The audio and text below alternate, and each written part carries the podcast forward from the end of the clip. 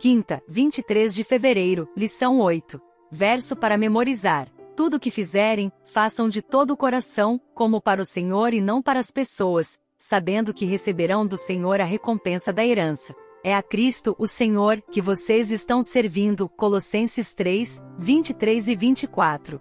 Buscando conselhos piedosos.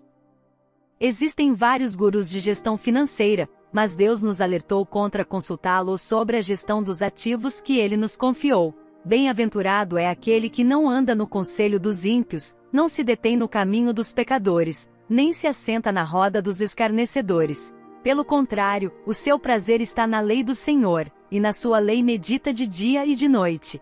Ele é como árvore plantada junto a uma corrente de águas, que no devido tempo dá o seu fruto, e cuja folhagem não murcha, e tudo o que ele faz será bem-sucedido. Assim, quem se deleitar com a lei do Senhor, a lei, nesse caso, pode ser entendida de maneira mais ampla como a palavra de Deus, será abençoado. Ouça Provérbios 3, versículos 5 ao 8.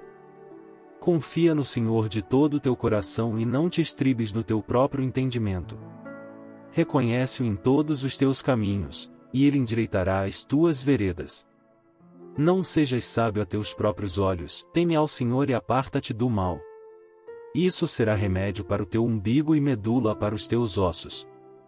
Pergunta 6. Como aplicamos o princípio da confiança nas questões financeiras básicas? Entre os muitos conselhos bíblicos valiosos sobre gestão financeira, destacamos sete deles. 1. Organize-se. Desenvolva um plano de gastos. Muitas famílias sobrevivem apenas com o salário, sem um plano simples para ganhar, gastar e economizar, a vida é muito mais estressante.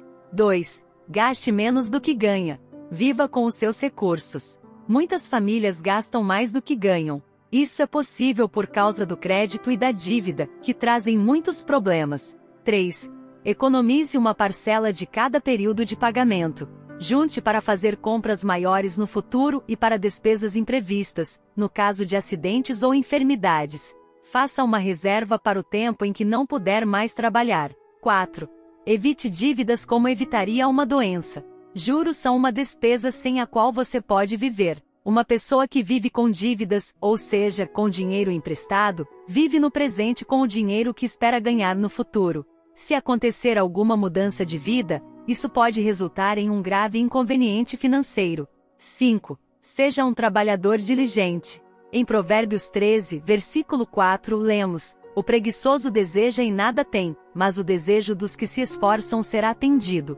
6. Seja financeiramente fiel a Deus. Nenhuma família pode viver sem a bênção divina. 7. Lembre-se de que aqui não é nosso verdadeiro lar. Nossa gestão diz muito sobre onde estão nossas prioridades.